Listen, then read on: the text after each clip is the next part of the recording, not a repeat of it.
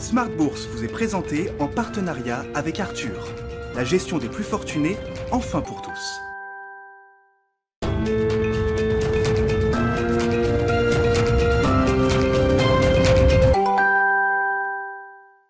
Bienvenue dans Smart Bourse, votre double dose quotidienne de marché en direct sur Bismart. Chaque jour à la mi-journée, 12h30, 13h et le soir, la grande édition pendant une heure à partir de 18h30. C'est un lendemain de sell-off, un lendemain de correction généralisée sur les marchés avec une stabilisation des indices boursiers en Europe à mi-séance. Pas le rebond du siècle, mais on est quand même sur l'idée d'un, rebond à minima avec des progressions entre 0,5 et 1% pour les indices européens à mi-séance. Hein. techniquement, un rebond qui s'est un petit peu essoufflé depuis l'ouverture puisqu'on a gagné plus de 1% sur le CAC, un CAC 40 qui progresse euh, euh, de 0,7% à mi-séance, encore une fois autour de 6340 points.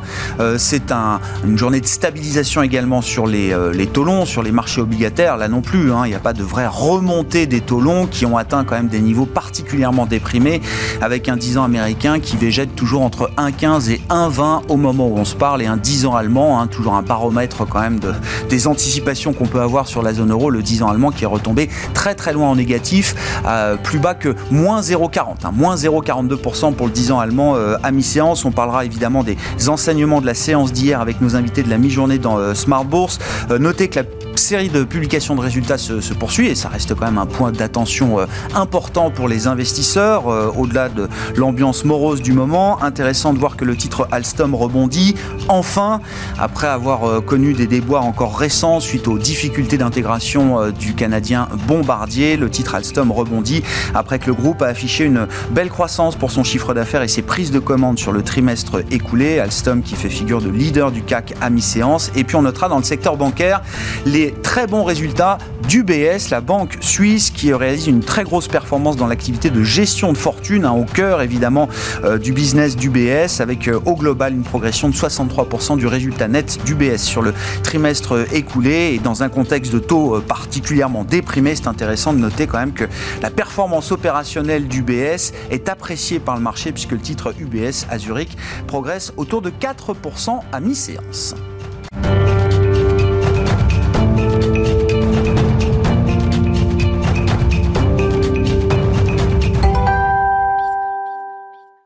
Tendance, mon ami, les infos clés du jour à mi-séance en Europe, c'est avec Nicolas Pagnès depuis la salle de marché de Bourse Direct.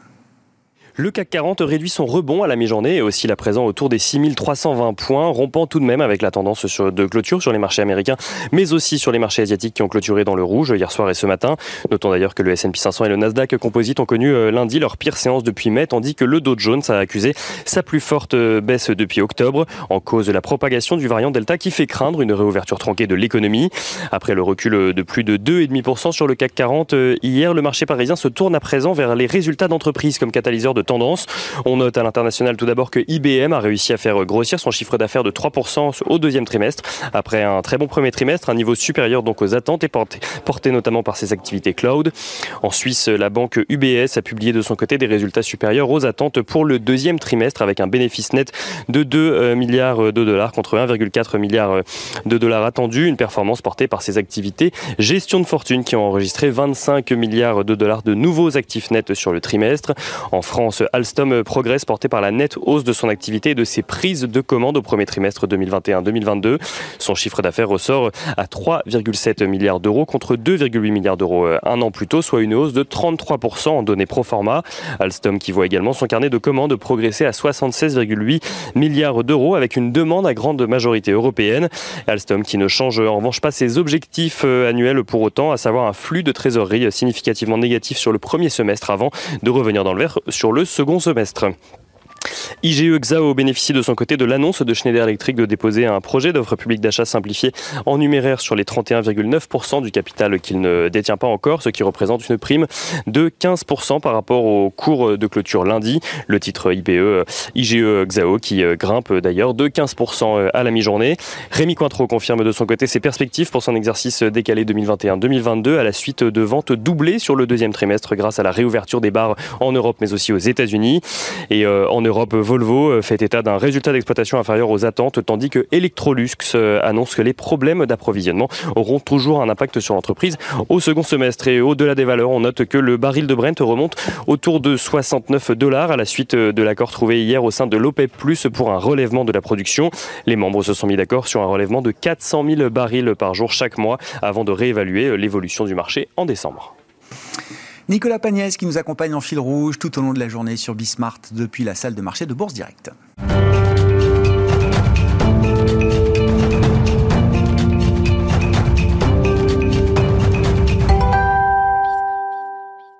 Lendemain de correction généralisée sur les marchés, c'est donc l'heure des grandes questions. On en parle avec Laetitia Baldeschi pour entamer cette demi-heure qui nous rejoint par téléphone, responsable de la stratégie et des études de CPR Asset Management. Bonjour et bienvenue Laetitia.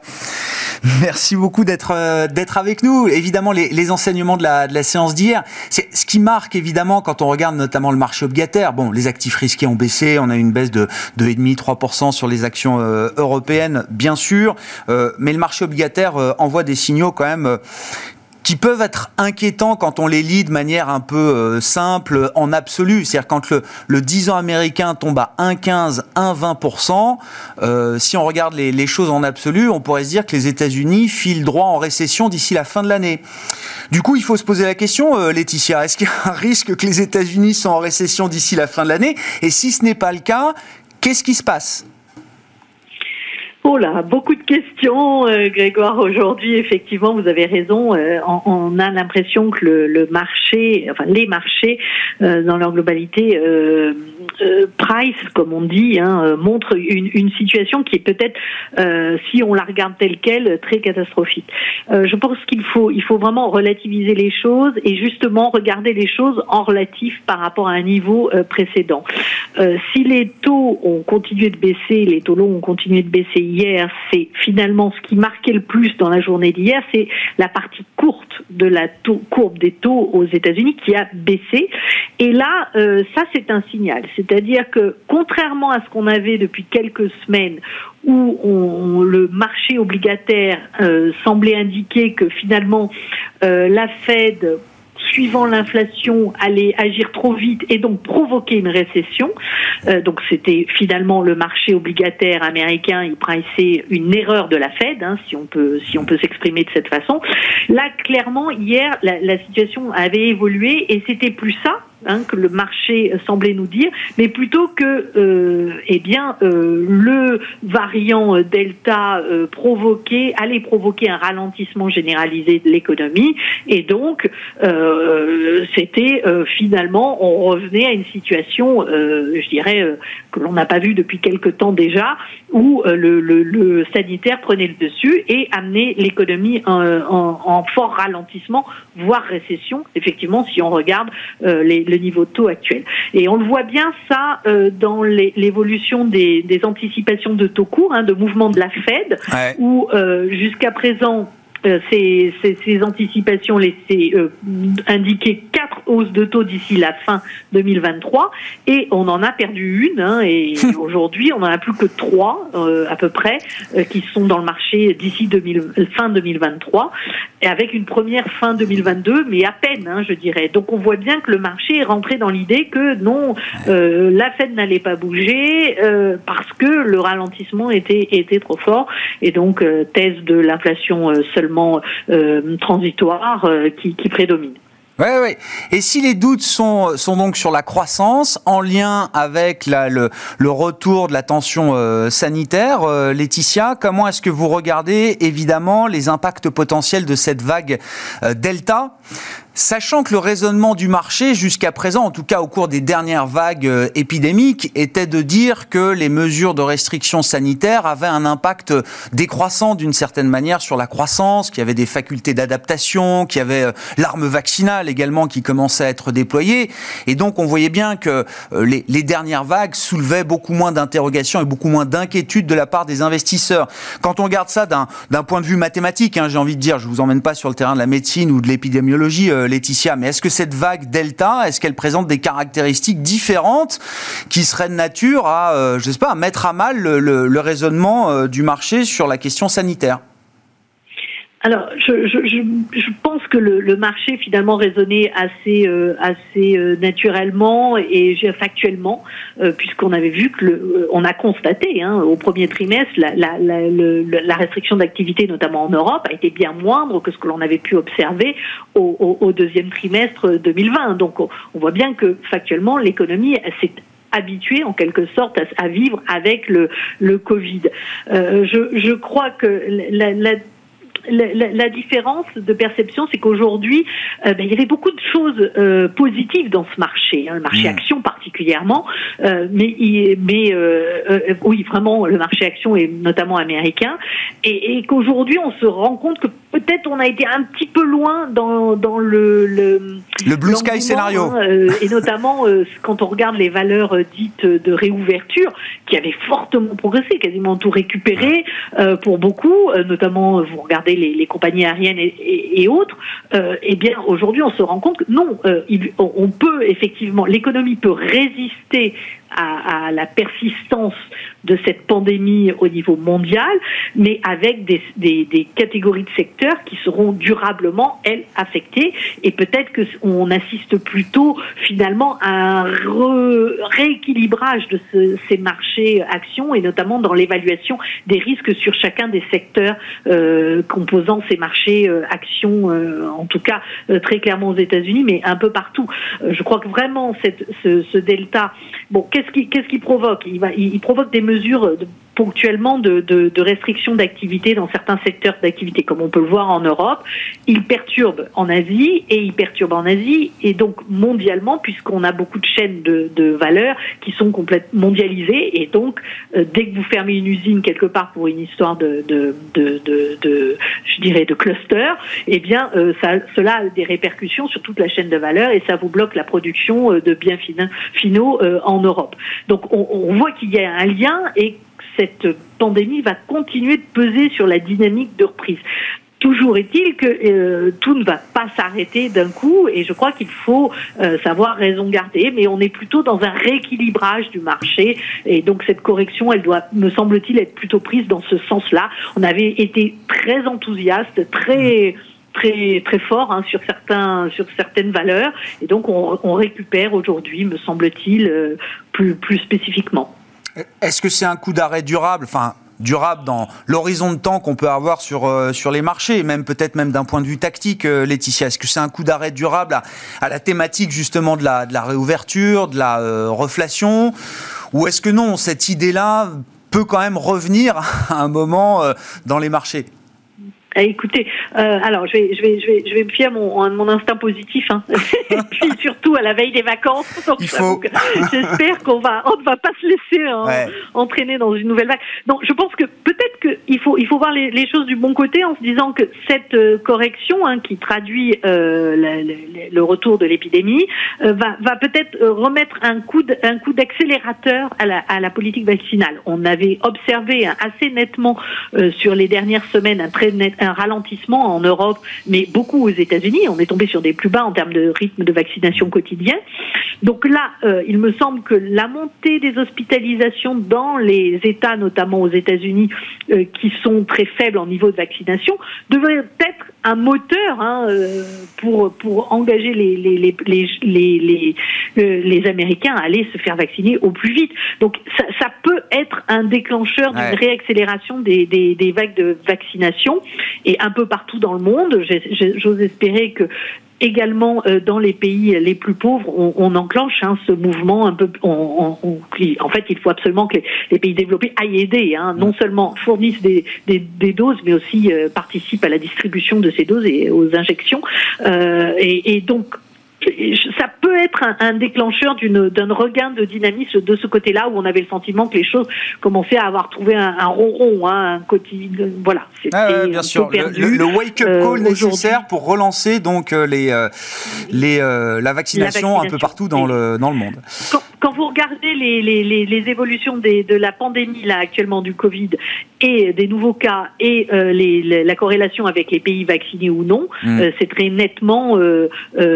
Euh, on voit bien que la vaccination empêche les, la, la, forte progression des hospitalisations et donc des décès. Mm. c'est très net actuellement sur sur toutes les courbes. Donc il me semble que c'est un incitateur à, à réaccélérer la vaccination partout. Bon, et eh ben voilà, on va se remettre euh, à suivre les, courbes de vaccination, les euh, cas positifs qui s'envolent, euh, le délai avec le rythme des hospitalisations. Voilà, on va tous se remettre les graphiques sous les yeux chaque jour. Voilà, je crois qu'on revient un petit peu dans cette logique-là. Après, donc voilà, on a, on a aussi des mouvements de, marché de correction, bon, qui, qui effectivement était violente hier. Euh, bon, il faut, on voit le, le rebond aujourd'hui qui est pas vigoureux, mais qui est là pour montrer quand même qu'il y a une tout n'est pas perdu, on va dire. Non, c'est pas encore la fin du monde. Merci beaucoup. Et il me semble que les données macro sont bonnes. Oui, oui, oui, bien sûr. Non, non, non, mais oui, bien sûr. concret. Merci beaucoup Laetitia. Merci pour euh, vos euh, remarques euh, à chaud, en tout cas dans le sillage de cette séance de correction généralisée sur les marchés. Laetitia Baldeschi qui est avec nous par téléphone, responsable des études et de la stratégie de CPR Asset Management.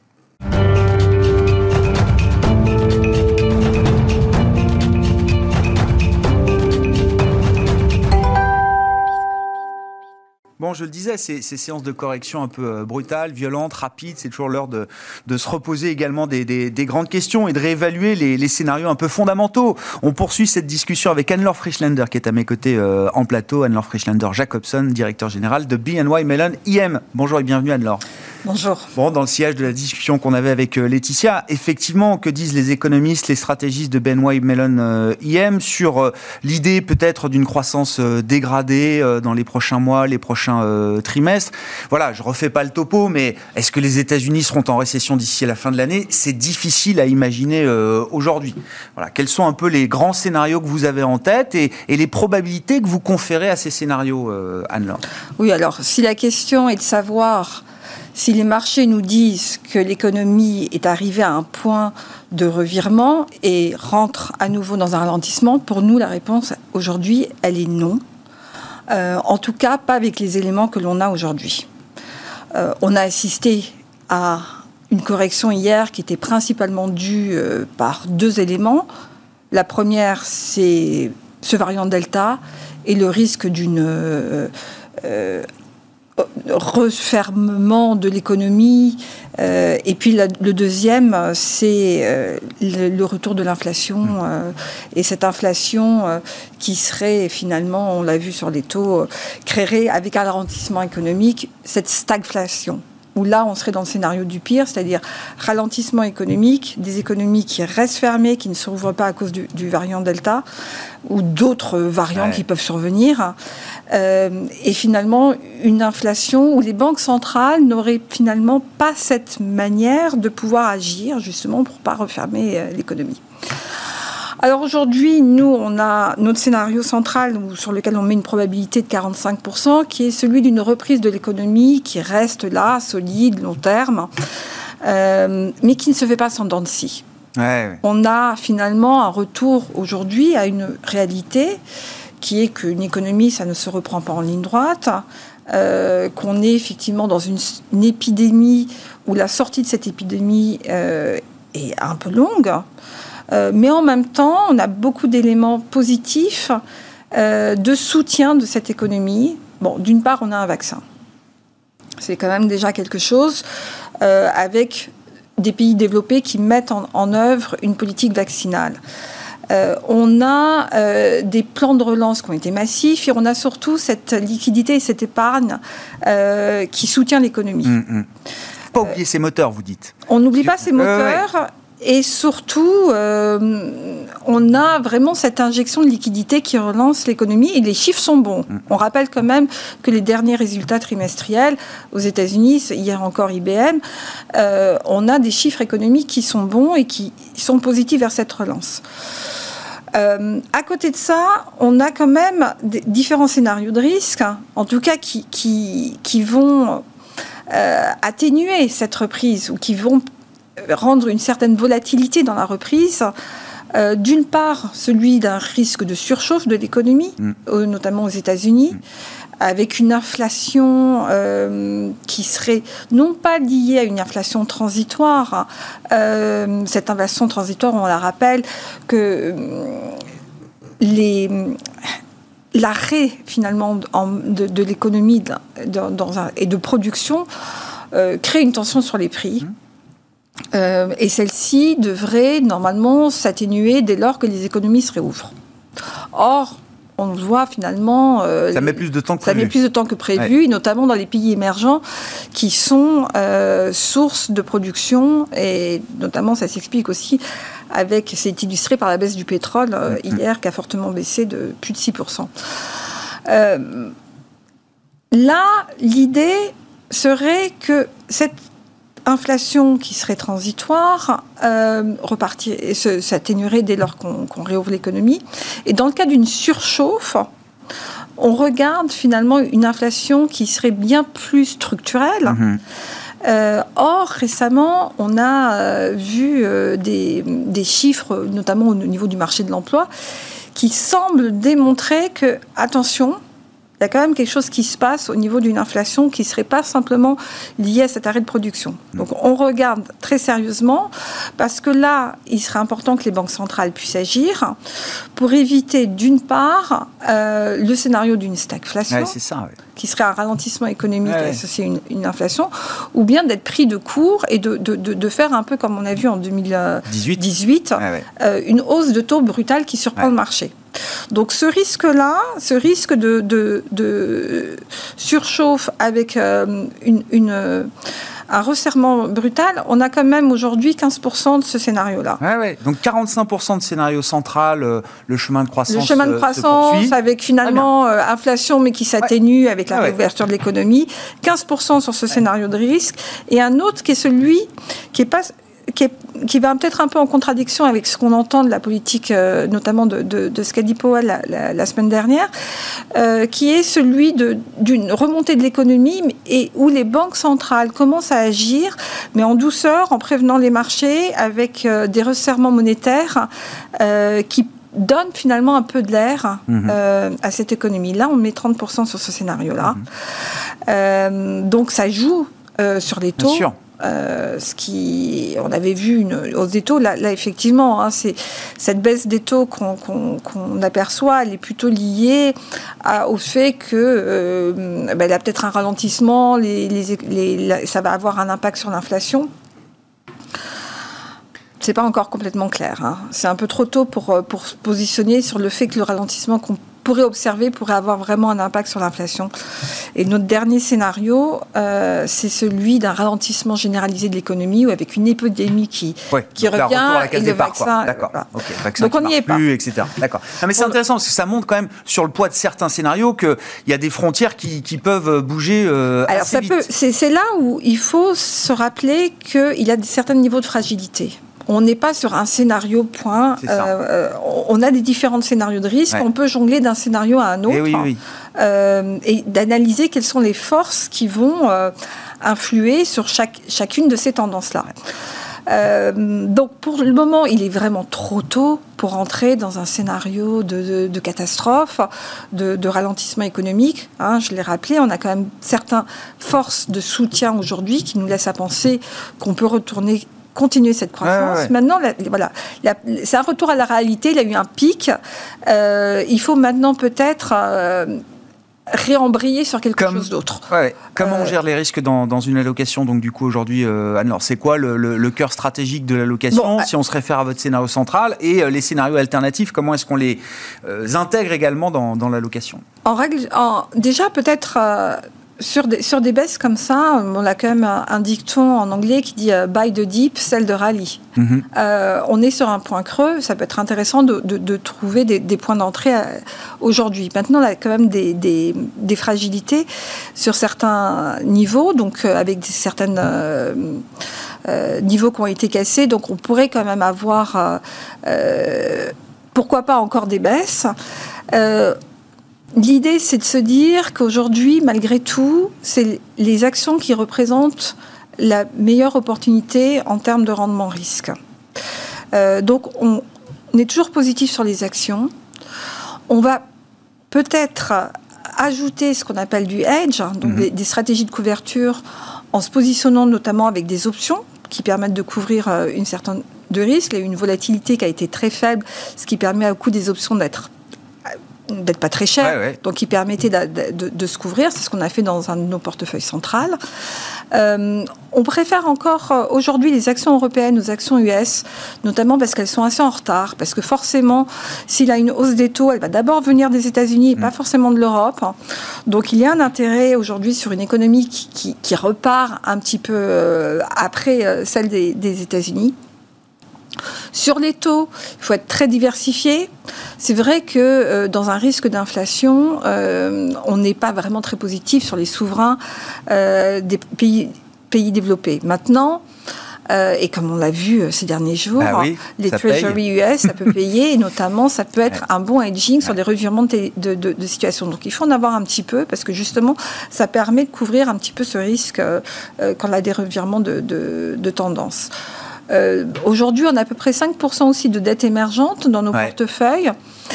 Alors, les émergents, c'est vrai qu'ils peuvent être plus plus touchés et plus sensibles hein, sur euh, cette crise de Covid parce qu'ils n'ont pas complètement eu la même échelle de vaccination que les pays développés. Pas du tout. Donc ça peut, pas du bien sûr. Donc ça peut repartir plus lentement. Euh, on préfère l'Asie du Nord, qui elle a déjà eu cette euh, épidémie, notamment la Chine, qui, est sortie un peu de l'épidémie même avant les pays développés, à d'autres pays qui peuvent être un petit peu plus hmm. plus sensibles, avec une bonne diversification sur du dette locale, dette investment grade et high yield. Euh, le high yield, euh, on préfère les actions au high yield en termes de risque, sinon c'est toujours intéressant parce que là, ce qui vient de se passer, c'est que les taux euh, Treasury sont baissés, donc on a un spread qui est, qui est plus intéressant pour le high yield. Donc pourquoi pas se repositionner là-dessus? Notamment ces fameuses fallen angels qui, euh, qui sont des, des, des, sociétés qui ont été downgradées, qui vont probablement repartir mm. avec la croissance. Déclassées par le Covid, un certain nombre de sociétés vont retrouver quand même leur statut. voilà, on a eu, on a, on a eu pas mal de sociétés qui étaient classifiées investment grade qui sont passées à yields, qui donc euh, et qui euh, généralement surperforment dans des phases de reprise. Hmm. Donc là, toujours, ça peut être intéressant d'en avoir en portefeuille. Euh, maintenant, la rotation sectorielle, cette fameuse rotation sectorielle cycle croissance value. Bon, il y a une petite inquiétude actuellement sur les valeurs cycliques, sur notamment les secteurs du tourisme. Hmm. Elle, peut, elle peut continuer à à, rester pendant quelques temps. Euh, on revient quand même sur de la croissance de qualité qui peut offrir toujours cette, euh, ce côté défensif et qui relativement avait été très très cher euh, l'année dernière et aujourd'hui un petit peu plus bon marché parce qu'a moins rebondi avec le rallye que les valeurs de value ou des cycliques. Donc là, à nouveau, pourquoi pas se repositionner là-dessus pour, pour bien diversifier son portefeuille. Et puis l'alternative comme l'or qui continue d'avoir un intérêt de, de, hedge euh, sur, euh, enfin de hedge, euh, en tout cas de décorrélation sur des mouvements. D'ailleurs, on l'a vu, l'or s'est très bien tenu dans une journée comme hier, alors que alors que les autres classes d'actifs étaient, voilà. Donc, un portefeuille diversifié, on profite peut-être de ce point d'entrée pour se renforcer.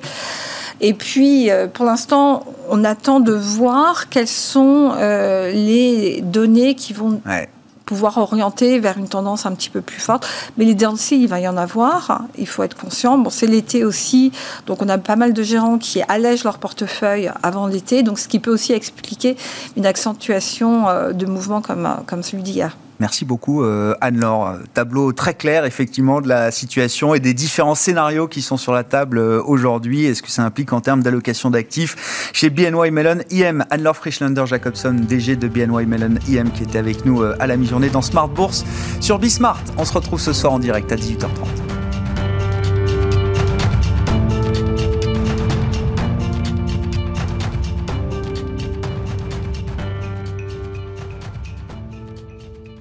Smart Bourse vous a été présenté en partenariat avec Arthur, la gestion des plus fortunés, enfin pour tous.